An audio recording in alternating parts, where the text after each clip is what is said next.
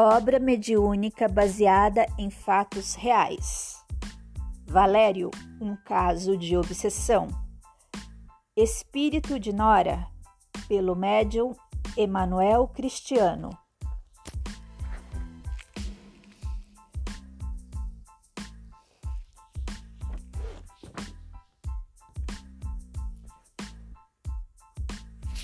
Editora Fidelidade.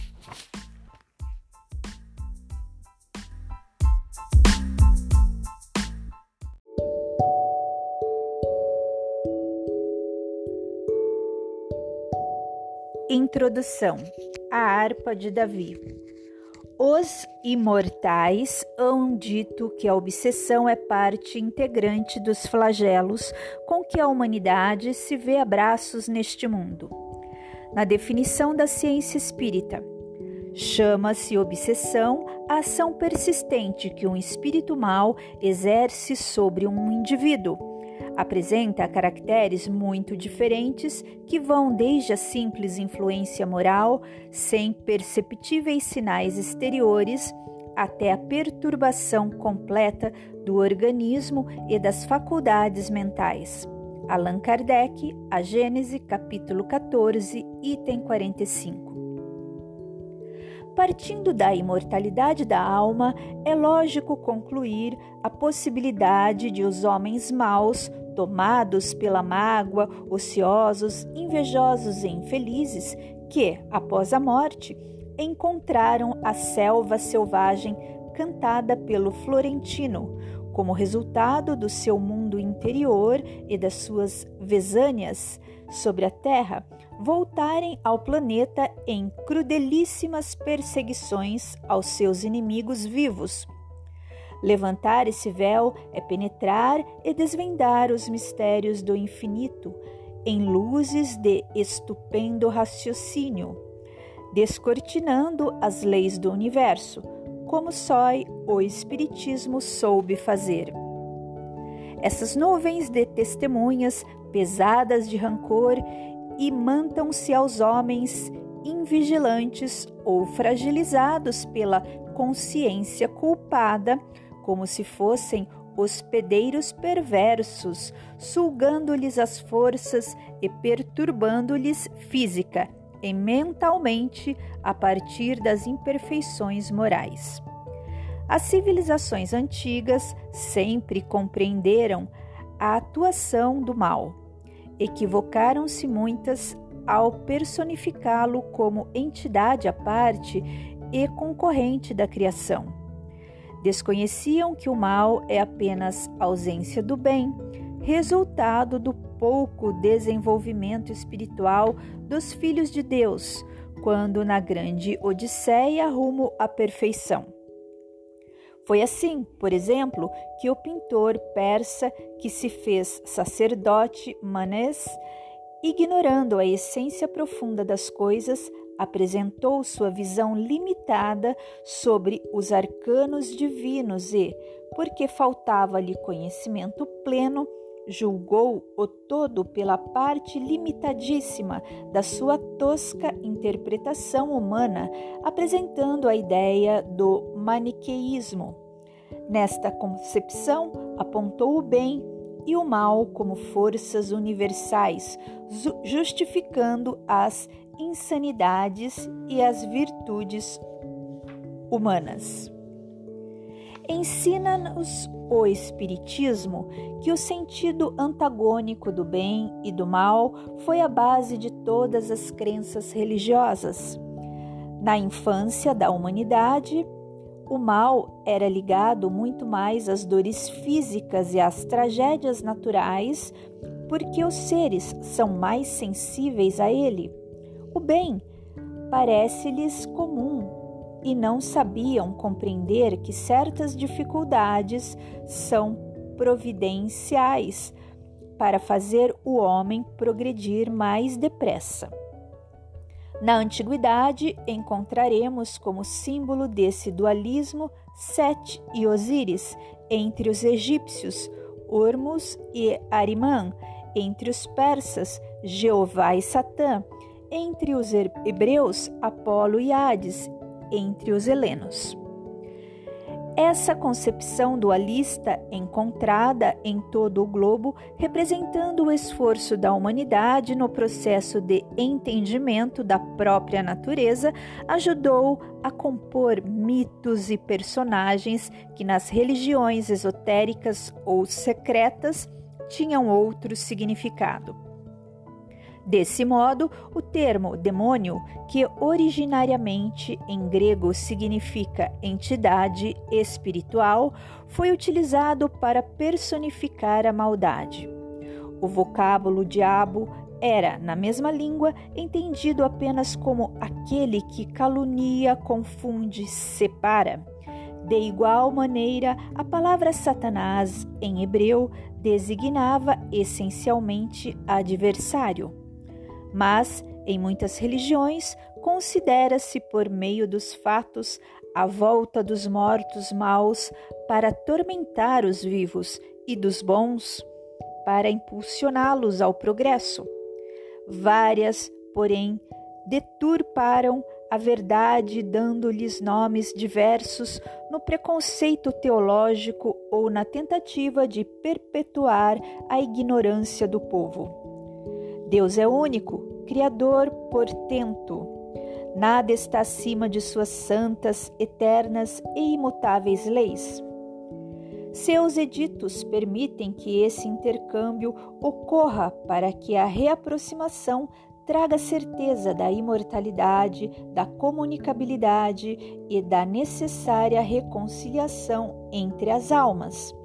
O homem na infância da civilização, tomado pelos instintos, não entendendo as forças da natureza, demonizou ou divinizou tudo o que lhe parecia contrário ao seu primitivo entendimento.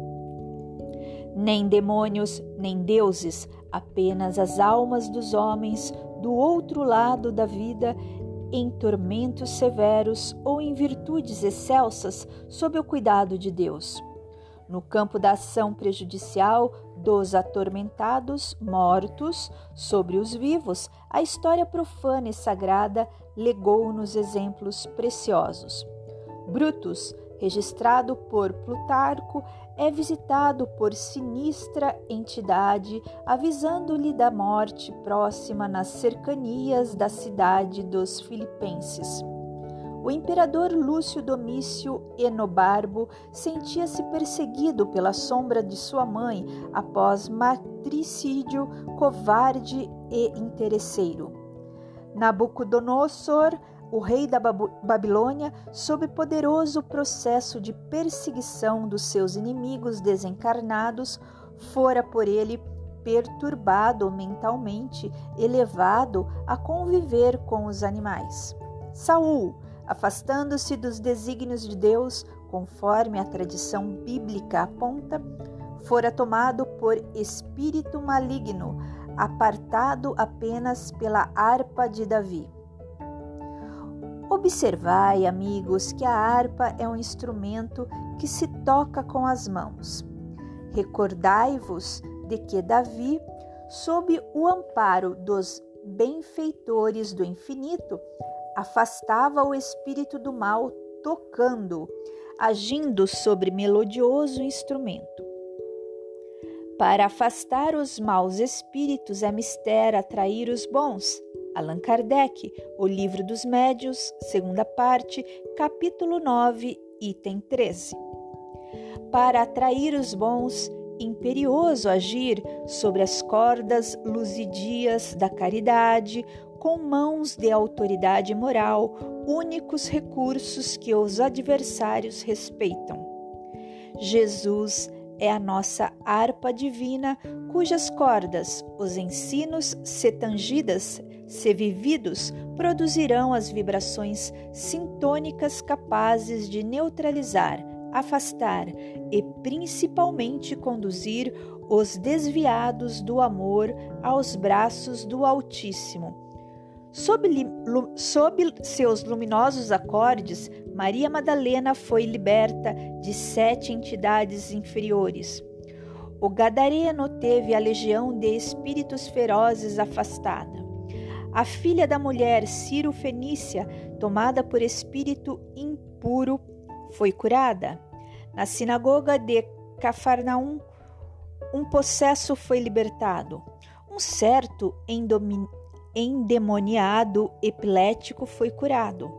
Uma determinada mulher encurvada há 18 anos por causa de um espírito que a tornava enferma, teve a saúde restabelecida.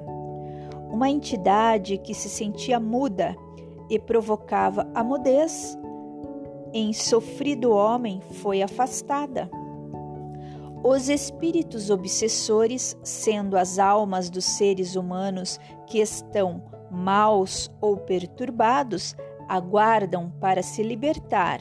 A melodia produzida pela cítara do nosso coração em exemplos de indulgência e solidariedade que dos seus sentimentos negativos desatam-nos favorecendo outras uniões de afeto e respeito fraternais.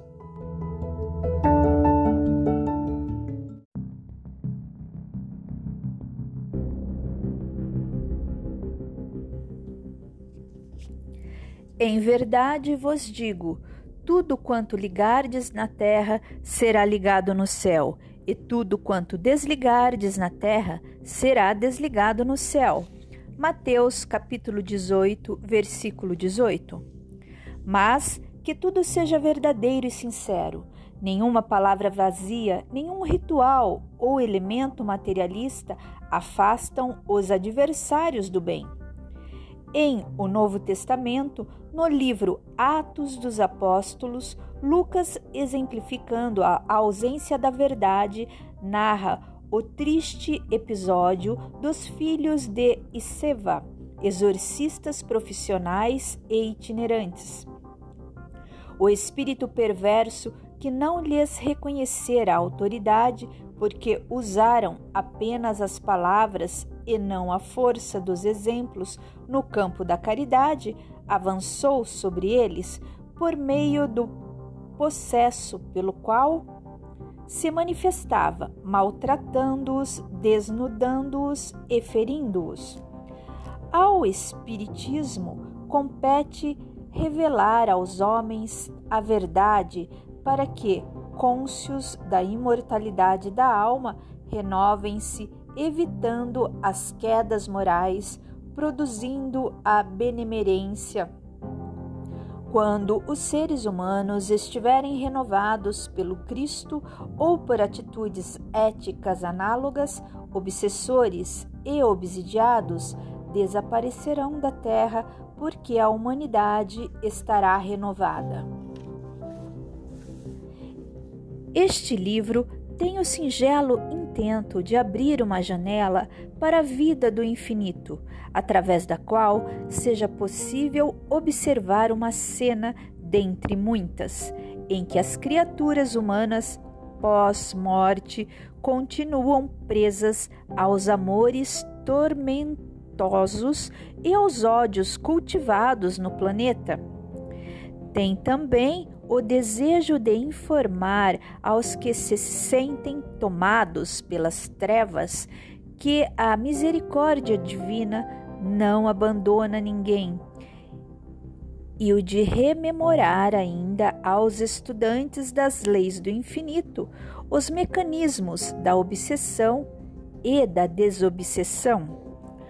Rogo antecipadamente escusas se julgardes este trabalho como demasiadamente forte ou aterrorizante em certos pontos, mas trata-se da verdade com todas as suas faces e com a verdade no processo de educação espiritual em que todos estamos inseridos, não convém falsear.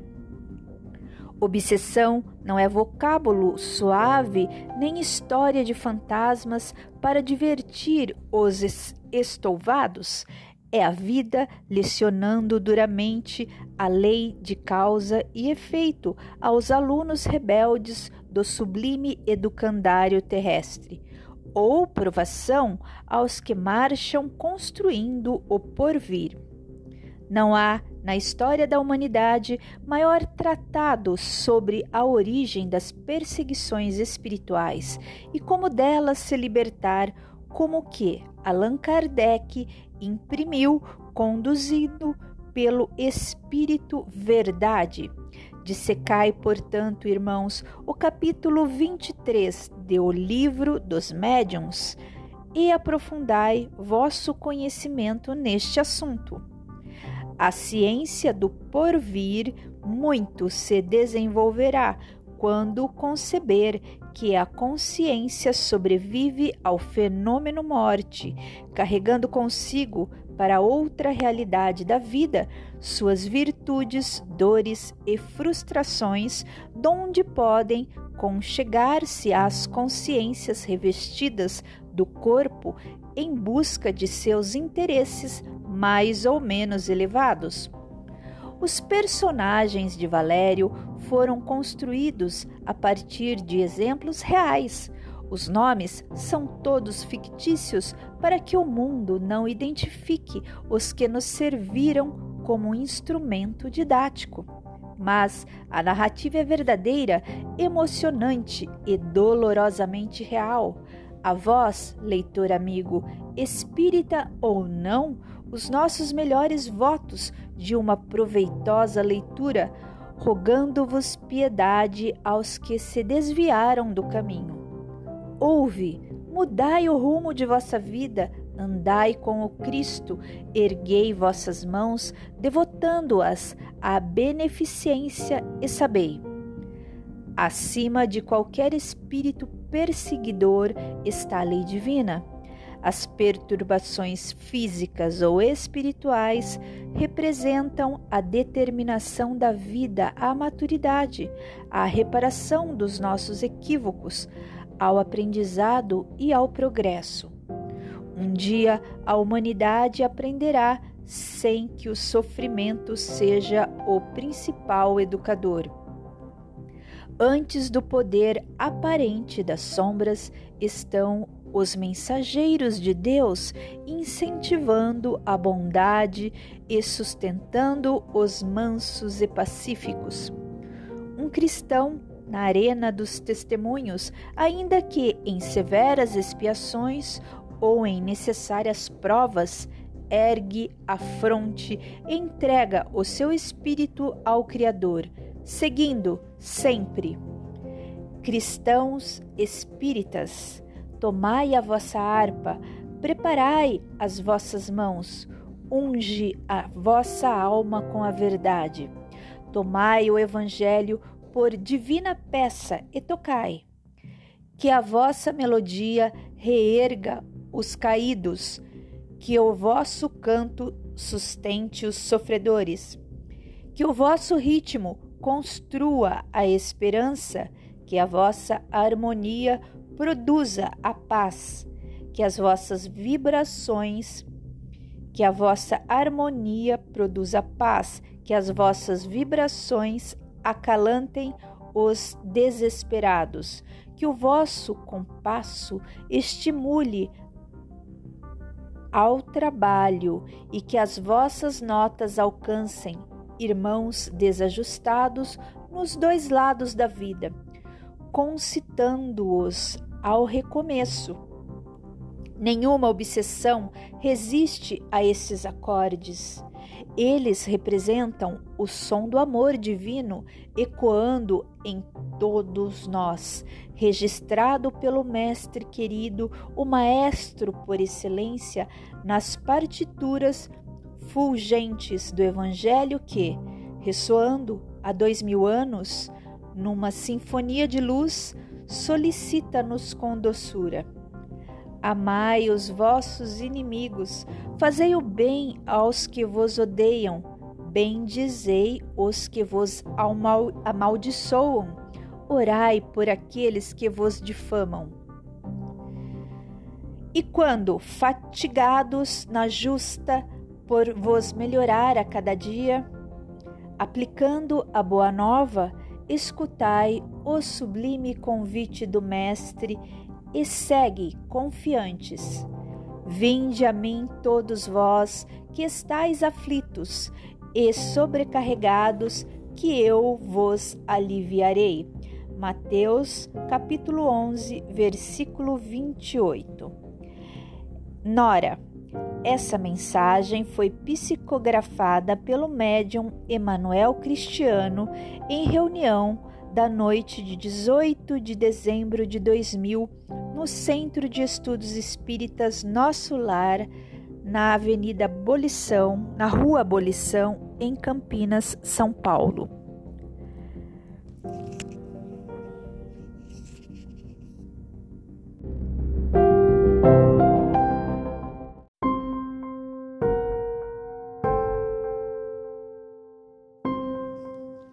A lei de causa e efeito.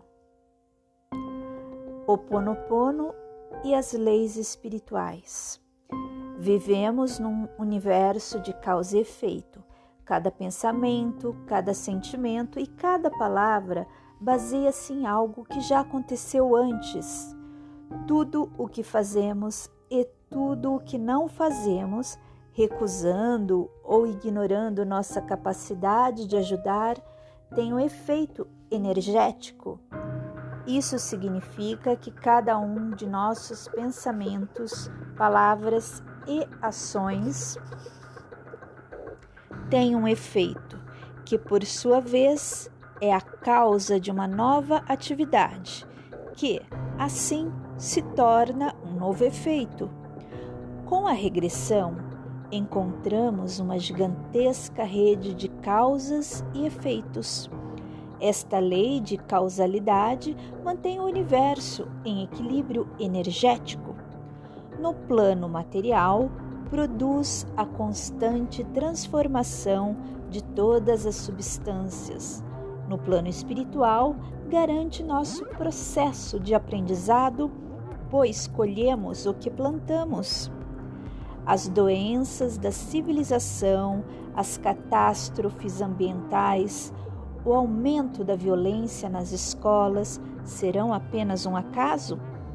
Será a pandemia causada pelo novo coronavírus em 2020 um mero acaso que nada tem a ver com nossos velhos padrões e os efeitos por eles gerados?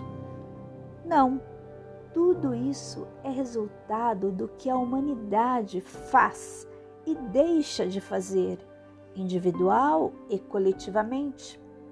A lei de causa e efeito vincula os seres humanos às suas ações, como lei espiritual, torna as consequências previsíveis.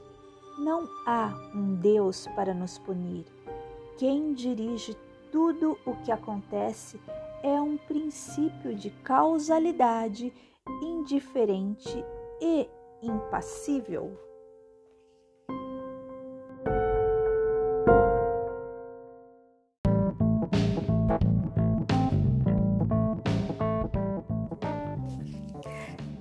Capítulo 1 Gladiadores do Além Em esferas maiores, espíritos bondosos cumpriam desígnios divinos. Aqui, projetos de futuros centros espíritas, ali, problemas e dificuldades de respeitáveis casas eram cuidadosamente discutidos. Mais adiante, orações provenientes dos círculos terrestres recebiam criteriosa avaliação tudo respirava trabalho e devotamento, luz e misericórdia. Seriedade e amor irradiavam dos corações beneméritos. Enfim, uma verdadeira academia consagrada ao estudo e à prática do cristianismo. Não havia espaço para o ócio, todos laboravam executando as ordens de Jesus.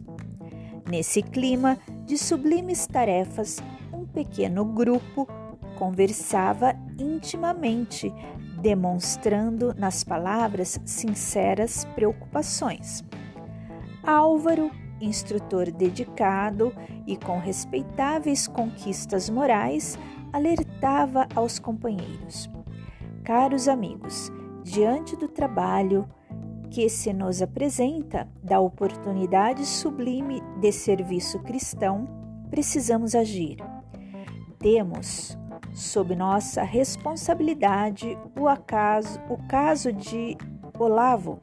Lamentavelmente, ainda se encontra em densas regiões sofredoras. Guarda na alma perversidade e desejo ardente de vingança. Estamos preparando pequena excursão a fim de prestarmos socorro. Sabemos que nosso assistido permanece ligado a Marcos Augusto por laços intensos. Ambos rolam atracados pelos charcos em que se encontram nos círculos inferiores. Foram arrastados para lá pelos sentimentos que cultivaram durante a vida terrena.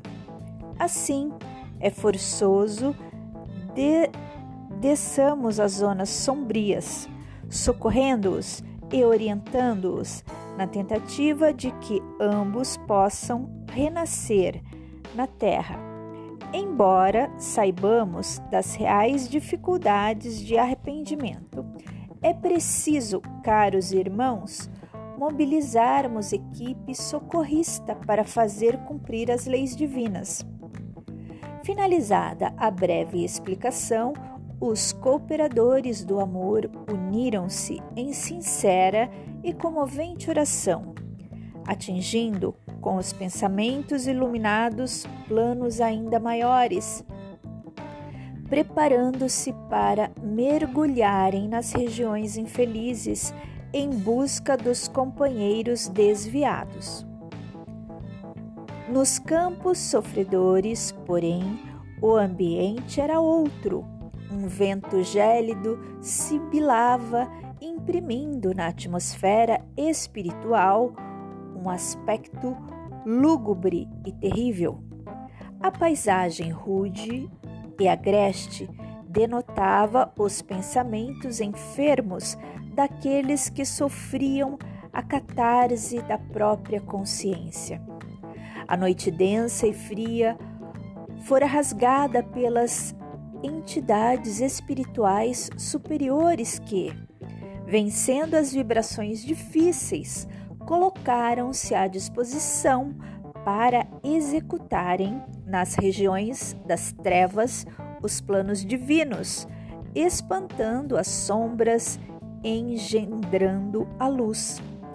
Nada trabalhava, tudo era inércia e reclamação, dor e revolta, risos tresloucados e lágrimas, desespero e amargura.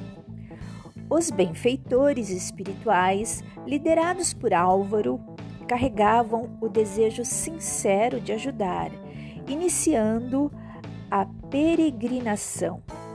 Onde estariam Olavo e Marcos Augusto? perguntou um dos auxiliares. Seria possível localizá-los em território tão extenso? O respeitável coordenador esclareceu. Nestas paragens onde o sofrimento graça, vários dos nossos funcionam à maneira de guias iluminados, lanternas abençoadas que monitoram os corações endurecidos. Seguindo as coordenadas dos geógrafos desta região, encontraremos nossos pupilos logo.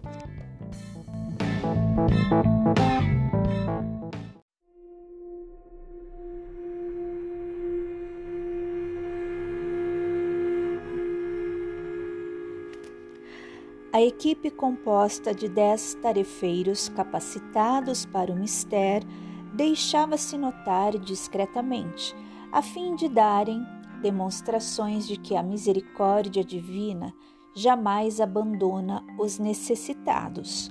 Alguns sofredores corriam espantadiços, outros vacilavam no pedido de ajuda. Inúmeros proferiam palavras menos edificantes. Álvaro compadecido, fez pequena exposição, conclamando-os ao recomeço. Mas os habitantes do estranho vale calaram-se, temerosos, o que levou os benfeitores a seguirem caminho sem olhar para trás. Naquela missão, não poderiam ocupar-se com almas indecisas. Não faltaram ainda os acusadores, os caluniadores, os incrivelmente enfermos. Com efeito, os benfeitores marchavam imperturbáveis, qual pequena tropa dedicada à luz. Após algumas horas de difícil caminhada, depararam-se com estranha construção notava-se grotesco edifício, uma cópia mal feita do Coliseu, em proporções muito menores, numa arquitetura ridícula de aspecto crasso. De longe podiam-se ouvir os urros frenéticos da turba. Seria possível loucos revivendo o circo romano?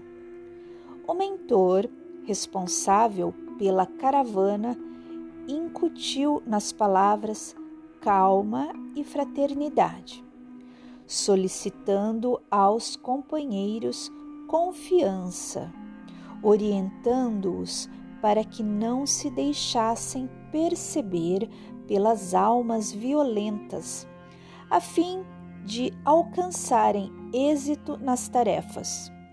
Oraram silenciosamente adentrando o teatro, lacônicos. Centenas de espíritos lotavam as arquibancadas, proferindo impropérios, incitando a malta à violência, agredindo-se mutualmente. No palco, dois homens, quais antigos gladiadores romanos, de aspecto agressivo e repugnante. Eram os responsáveis pelo surto de insanidade que se processava naquele antro. A mole dividia-se organizando torcidas para o espetáculo bestial. Tudo vibrava raiva e intolerância. Diante dos gritos febris da multidão em delírio, os dois lutadores iniciaram o culto à atrocidade. Lutavam de maneira feroz, assemelhavam-se a verdadeiros animais. Envolvidos magnet magneticamente pela turba desvairada, os dois legionários deixaram-se entorpecer pelos gritos em uníssono: lutem, lutem, lutem. Mergulhados nessas vibrações, os protagonistas da barbárie rolavam no solo, alegrando a peble enlouquecida. Quando um dos infelizes lutadores caiu quase sem forças, a multidão levantou-se, gritando, aplaudindo a vitória daquele que se mantivera em pé. Os combatentes eram Olavo e Marcos Augusto. O primeiro, caído, sofredor, ouvia do adversário: Levante-se, quero mostrar quem é o melhor. Estamos acertando nossas contas o atormentarei por toda a vida.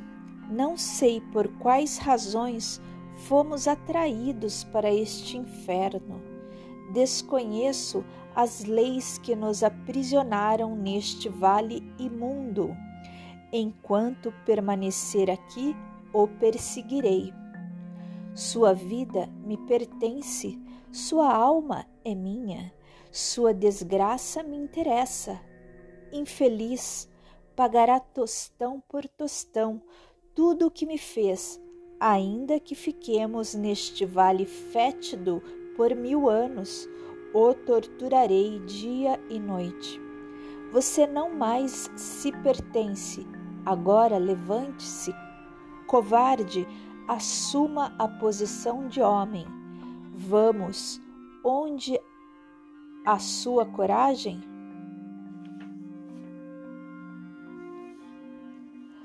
Olavo, no entanto, não dispunha de mais forças, permanecia exaurido, mantendo a lucidez somente para remoer aquelas palavras. E, porque estivesse sob intenso poder magnético das entidades maléficas, perdeu, por fim, o raciocínio, caindo num sono torpe. Diante disso, a malta perturbada, invadiu o sinistro teatro, carregando nos ombros Marcos Augusto. Pequena tiara fora improvisada, simbolizando de maneira crassa os louros da tradição greco-romana, coroando a fronte do vencedor. Aos poucos, o edifício ficara vazio Terminado o festival da selvageria, os benfeitores aproximaram-se do agredido. O mentor, compadecido, ajoelhou-se, estendeu as mãos caridosas sobre o pobre, pronunciando esta oração: Deus, eis que nos encontramos em círculos de sofrimentos onde a violência graça e a dor demora. Faze com que, diante das dificuldades humanas, a tua luz brilhe de maneira intensa. Se não for a tua bondade, quando estas almas despertarão? Quando retomarão o caminho de volta? Quando sentirão o amor verdadeiro? Eis que te pedimos por estes sofredores, ajuda-nos a ajudá-los em teu nome. A prece gerou certa iluminação, o que levou Olavo a um leve despertar. Álvaro, acolhendo o desafortunado, ternamente pronunciava doces palavras. O infeliz, ao reconhecer as suaves energias, ao identificar os missionários da luz, começou a gritar, repelindo a assistência. Afastem-se, não desejo piedade, deixem-nos entregues à própria sorte. Respeitem meu ódio, suas propostas de renovação não me interessam. Afastem-se. O atormentado pronunciava essas palavras mecanicamente. Não conseguia fitar os benfeitores que o envolviam em vibrações dulcificantes. Eu não quero a transformação moral, deixe-me em paz. Quero retaliação. Não consigo vibrar em outra faixa. A beligerância me consome diariamente. Calem-se, nada das lembranças do Nazareno, nós já estamos cansados das palestras improdutivas que periodicamente somos constrangidos a ouvir e suportar. Julgam-me sem forças, incapacitado, humilhado, não é? Nada disso. Brevemente estarei restabelecido, pronto para espreitar Augusto com toda a minha ira. Acredito que cada um de nós não pertence mais a si mesmo. Nossas vidas estão entrelaçadas, intimamente unidas pela odiosidade que nos consome, corrompe e que nos ata neste estranho vale de sombras e sofrimentos. Nos consumiremos toda a nossa atenção está a favor da violência. Quero igualmente destruí-lo, e nada do que partir de vocês me convencerá. Portanto, afastem-se. Eis que nesse momento o desditoso levantou-se de chofre e, correndo, desapareceu nas sombras. O silêncio fez-se. O instrutor, sem desanimar, convidou a equipe ao recolhimento absoluto. Agora, naquele campo sombrio, ouvia-se apenas o sussurrar do vento, as forças eólicas traziam de longe gritos e gemidos. Vez por outra, entidades enfermas varavam a escuridão, urrando quais feras aprisionadas em sinistro cárcere.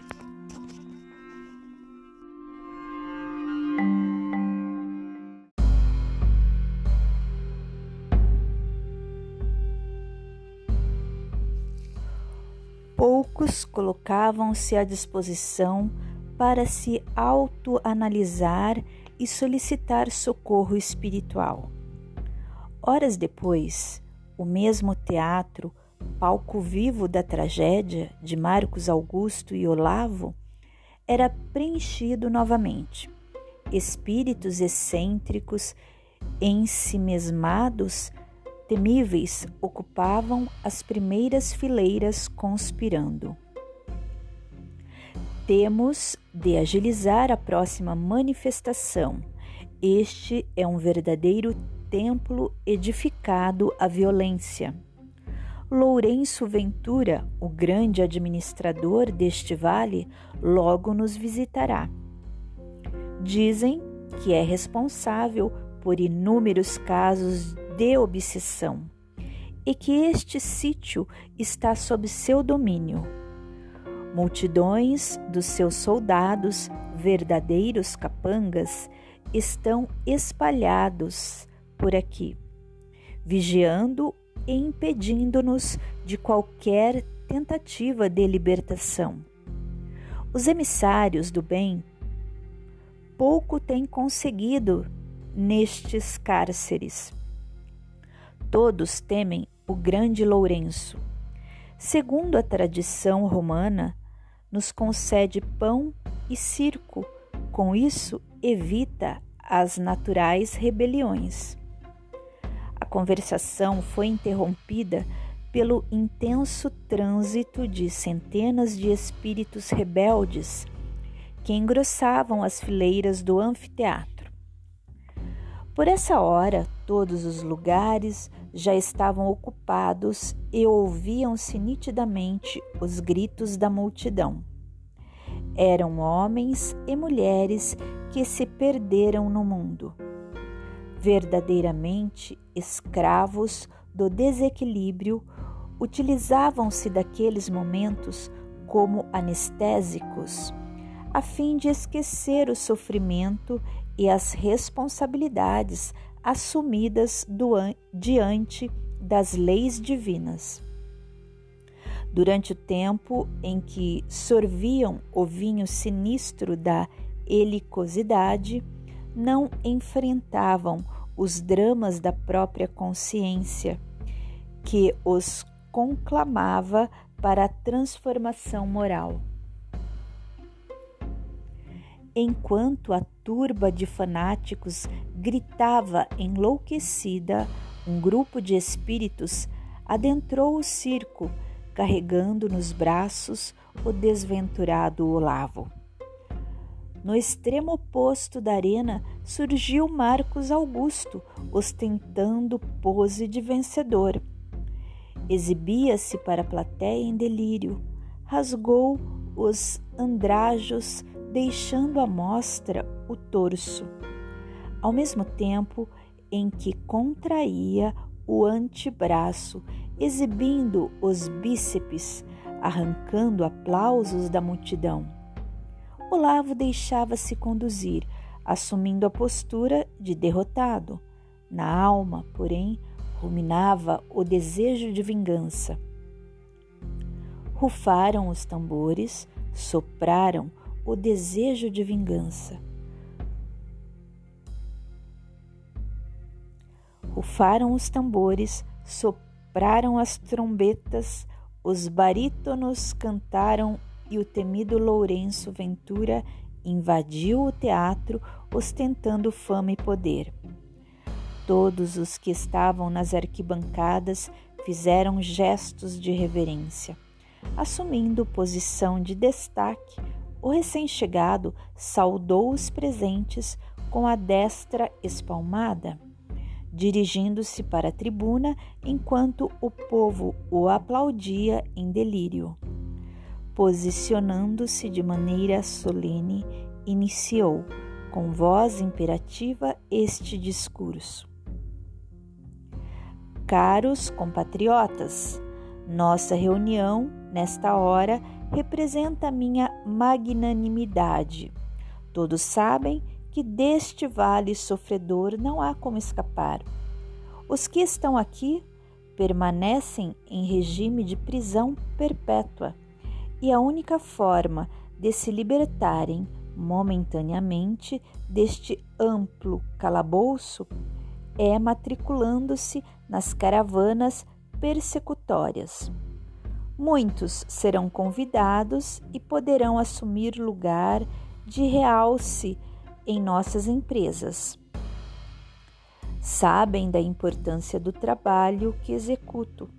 Sou o ministro que decidirá sobre os destinos de todos aqueles que a providência divina me legou.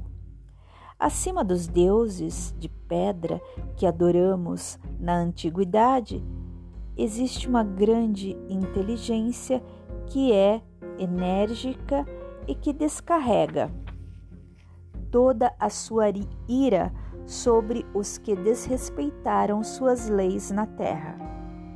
E a mim coube a missão de reunir os falidos no mundo aplicando-lhes o devido castigo.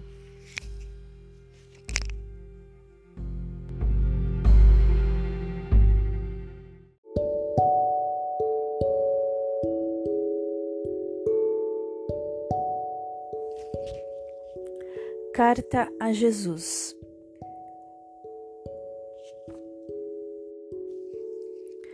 Meu Mestre Senhor Jesus, Louvado seja o teu Santo Espírito.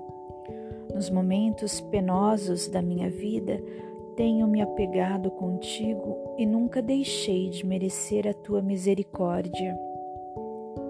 Nos momentos de alegria e abundância da minha vida, nunca deixei de te render graças e cantar louvores ao teu incomparável Espírito. Ajuda-me, Senhor, nas minhas deficiências, preenche as minhas falhas, enche os meus claros com o teu beneplácito e não permitas que pelos meus defeitos seja a tua doutrina escandalizada e a tua palavra maculada. Sou tua discípula e te amo como o cão fiel ama ao seu dono. Sou criança ignorante, tem compaixão de mim. Abençoa a todos os espíritos, meus irmãos, que me sustentam, e dá-lhes forças para que operem comigo o teu amor.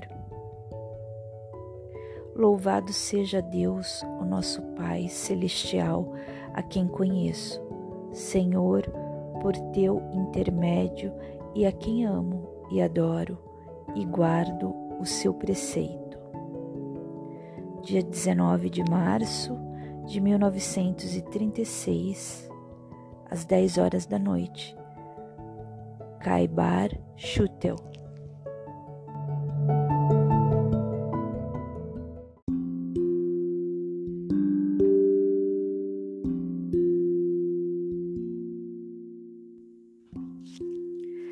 Se quiserem, seguindo a mitologia, podem me considerar como o próprio Satanás. A propósito, bem-vindos ao inferno. Este é o reino da barbárie, da belicosidade, do medo, da discórdia, da dor e do sofrimento.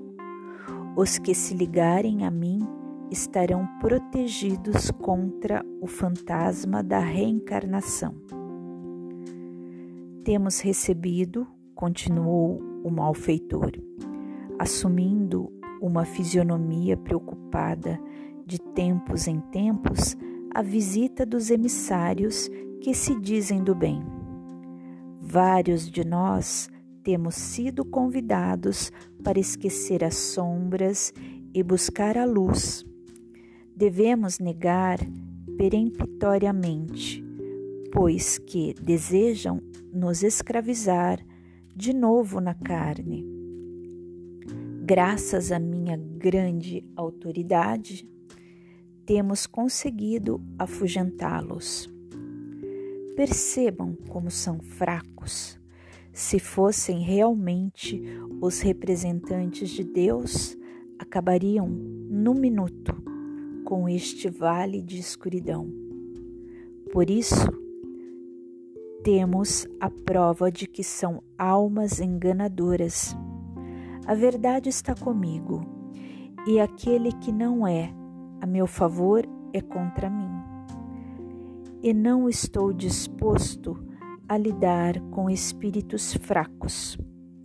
Todos vocês estão sob nossos cuidados e muitos já estão sendo utilizados em inúmeros processos de perturbação espiritual. E nosso desejo é de convocá-los ao trabalho. Estamos, por exemplo, precisando de alguém com alma espirituosa a fim de empenhar-se num trabalho de possessão. E da turba muitos se atropelavam, dizendo: Eu, eu aqui, aqui, estou à disposição, eu quero ir. Por favor, Senhor, ele não, eu é que tenho os requisitos. Calma, ordenou o embaixador da violência. É uma missão de grande importância, de severas responsabilidades. Por isso, julgamos ser preciso uma seleção natural. Aqueles que se demonstrarem mais violentos, mais rebeldes, com um bom nível de inteligência, serão naturalmente conclamados. E a turba multa desordenadamente começou o verdadeiro massacre, agredindo-se uns aos outros. Lourenço comprazia-se com a cena ridícula. Chega! gritou o tirano. Ouçam agora. Temos à nossa disposição dois bons candidatos. Queremos que lutem demonstrando-nos suas reais capacidades. Os demais, desejosos em serem contratados para laborarem em nossa em nossas largas fileiras, deverão se inscrever para o grande desafio da arena. Somente os vencedores serão escolhidos. Dirigindo o olhar para o severo cooperador, anunciou em voz grave: Inicie. Neste instante, Olavo e Marcos Augusto, no cenário do desvario, atracaram-se novamente. E, desta vez, Olavo lançou-se de maneira feroz, quase enlouquecida golpeando várias vezes o adversário, conduzindo-o ao solo, tirando-lhe a lucidez. A multidão delirava. Isso é o que você merece, gritava Olavo. Cão maldito, de agora em diante eu serei o vencedor. Eu é que tenho autoridade sobre você nossas vidas, de fato, estão entrelaçadas. Você nunca mais viverá em paz. Se Lourenço nos colocou nesta arena, é para me conferir a oportunidade de lhe derrotar. Agora estamos quites, minha ira me alimenta. E, agarrando o animal pela jugular, olhou para Lourenço, que a tudo assistia prazerosamente, solicitando: Poderei torturá-lo, Senhor? Existem aqui calabouços ou regiões piores do que esta? Para onde poderei banir e assistir à desgraça deste cão? O administrador maldoso, sem nada responder, solicitou fossem os dois afastados imediatamente. Durante esses tristes acontecimentos, os amigos espirituais permaneciam imperturbáveis, aguardando o momento correto para agir. A turba reclamava do fim da selvageria, retirando-se pouco a pouco. Lourenço, sempre bajulado por espíritos interesseiros, orientava-os num rumorejo já foi informado sobre os espíritos superiores. Estão interessados em Olavo e Marcos. Não permitam que sejam levados, são instrumentos valiosos demais. Temos de continuar enganando esta multidão a respeito de Deus e desses espíritos iluminados. Toda a nossa organização está edificada nesta mentira. Se acreditarem que o Criador é vingativo, conseguiremos retê-los junto a nós até o limite das leis divinas. Já foram vistos focos de luz em torno de Olavo e todos sabemos o que isso significa estabeleçam serviçais capacitados para estimular a sanha destes dois infelizes, para rechaçar os convites dos espíritos iluminados. Lourenço arquitetava sinistro projeto. Como tirano daquela região, mantinha todos sob seu controle. Desejava alimentar a fama de perversidade.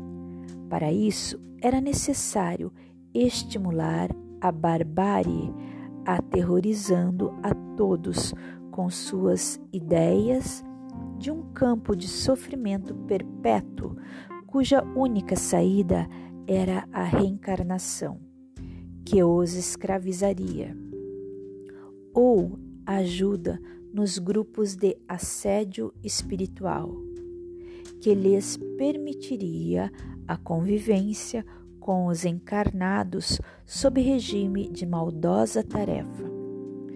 Muitos enlouqueciam enfraquecidos tornavam-se preciosos mecanismos na área das perseguições espirituais, sendo teleguiados pelos emissários de Lourenço Marcos Augusto e Olavo seriam as próximas conquistas, enriquecendo a legião de perseguidores. Após tomar derradeiras providências para aquele caso, o magistrado perverso retirou-se imponente. Seus comparsas imediatos não perderam tempo, procuraram os respectivos gladiadores executando as orientações do mandante. Agenor, um dos prepostos do grande juiz, foi ao encontro de Marcos Augusto, seduzindo-o. Meu caro, não desista, saiba que nosso chefe está apostando em você. Poderá até mesmo ocupar digna posição junto a nós. Para isso, bastará manter uma postura de rancor, cultivando a violência. Brevemente você será contratado. Contratado? perguntou insano. Não desejo nenhum contrato. Tenho um compromisso comigo mesmo e não quero ter superiores. Não almejo entrar para nenhuma máfia. Sou independente e guardo o meu próprio ideal, além de recusar ordens. Sou um livre pensador. Nunca professei nenhuma crença porque queria ter a liberdade de agir por mim mesmo, sem nenhuma proibição. E, se fui arrastado para este ambiente, não me filiarei a nenhuma escola e muito menos a caravanas e chefes. O adversário contra-argumentou, dizendo: Meu querido, esta não é uma atitude inteligente. Sabe que está numa prisão? E a semelhança dos cárceres terrenos, se não há um respeito pela hierarquia, a convivência poderá ficar muito difícil. Logo começará a ser explorado pelos antigos moradores deste campo. Lourenço quer contar com sua colaboração. Só há um caminho. Não vê que nosso líder representa a porta da saída deste inferno? Há quanto tempo está aqui? desconhece que poderá retornar à terra? Pense bem. Ligar-se aos homens pelas teias dos vícios, a vida lasciva, sensações de todos os matizes, a vida noturna. Marcos Augusto sentiu-se estimulado. Nada mais lhe fascinava que a boemia. Diante das argumentações de Agenor, perguntou: Como isso pode se dar? Por que não se filia aos seguidores de Lourenço? Experimente e verá. E como ficaria Olavo? Não poderia abandoná-lo?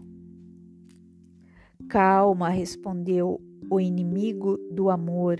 Venha conosco uma noite, deixe seu desafeto para depois terá tempo de programar novas investidas contra ele.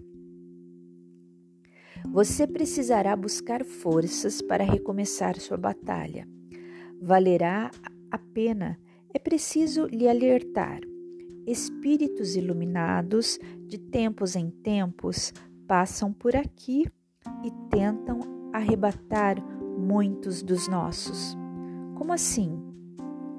Eles são aprisionados e voltam para a Terra através da reencarnação. É isso que os emissários do bem desejam. Querem impedir nossos planos, escravizando-nos novamente na matéria. É necessário resistirmos. Seremos uma proteção para você. Faça uma carreira, seja respeitado entre os grandes obsessores, não perca tempo, do contrário, terá de reencarnar, a escolha é sua. Marcos Augusto, reflexivo, resolveu ceder às argumentações falsas do pseudo-amigo, deixando-se abraçar pela entidade perversa, desaparecendo, ambos na escuridão. Enquanto isso, Olavo recebia dos servos de Lourenço orientações semelhantes. É agora, Olavo, você conseguiu sua vitória.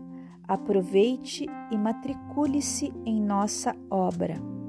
Você é um elemento vital. Nosso grande chefe deseja tê-lo em nossa caravana. O que diz? Não estou preocupado com isso. Augusto é meu grande interesse.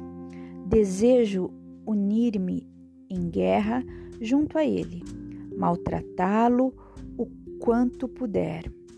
Ele não terá escapatória. Sim, retrucou o inimigo, é necessário saber transitar neste ambiente. É preciso que estejamos ligados a certas organizações a fim de que a reencarnação não nos arrebate. Reencarnação, o que é isso? É a volta à carne para uma romaria sem fim.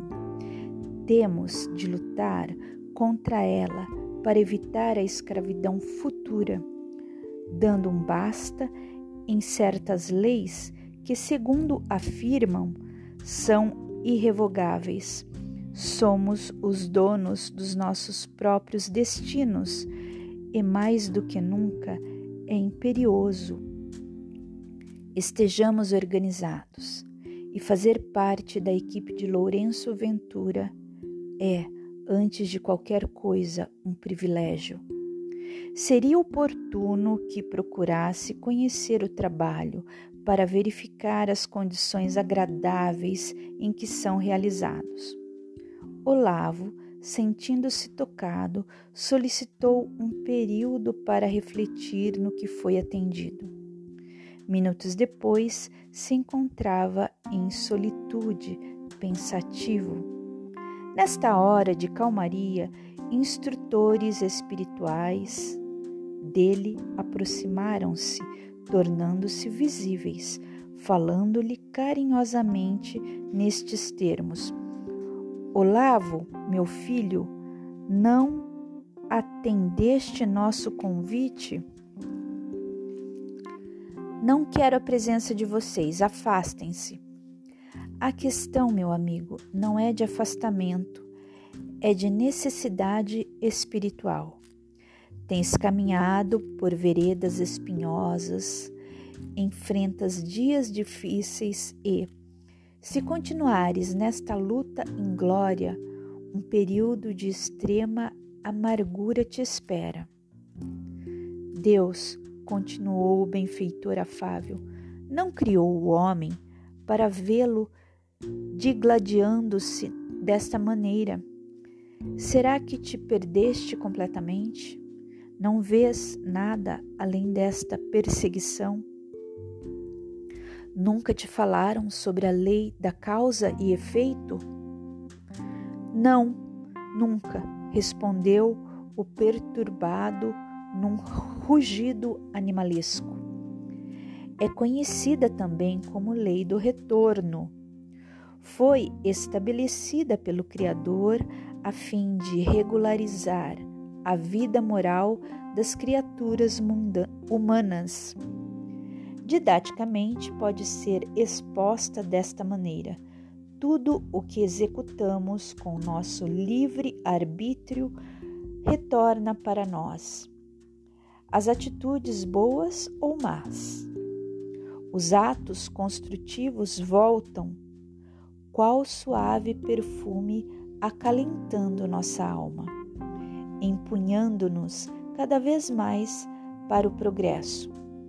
Os infelizes, porém, nos aprisionam numa masmorra moral na qual o grande juiz, nossa própria consciência, determina a reparação de nossas atitudes ante as leis universais. Assim, Dias terríveis te aguardam, enquanto não abandonares este desejo de perseguição, tua alma permanecerá atormentada. Pensa nos dias felizes de tua existência, quando desfrutavas de sadia convivência familiar. Convivência? perguntou o assistido atônito. Como estão meus familiares? Não consigo me recordar deles. Permanecem sentindo tua falta. Enquanto te dedicares a esta insensatez, eles dificilmente te sentirão em equilíbrio. Guardam angústia na alma, porque as tuas vibrações saudosas, revestidas de fluidos perturbadores, os atingem, quais dardos envenenados, fazendo com que os mais sensíveis registrem no próprio corpo alguns dos teus desequilíbrios, torturando-lhes a vida. Tua alma guarda graves desequilíbrios e será necessário que haja de tua parte um grande desejo de renovação. Ninguém muda da vida de uma hora para outra. Ninguém muda de vida de uma hora para outra. Fazer o bem não está ao meu alcance.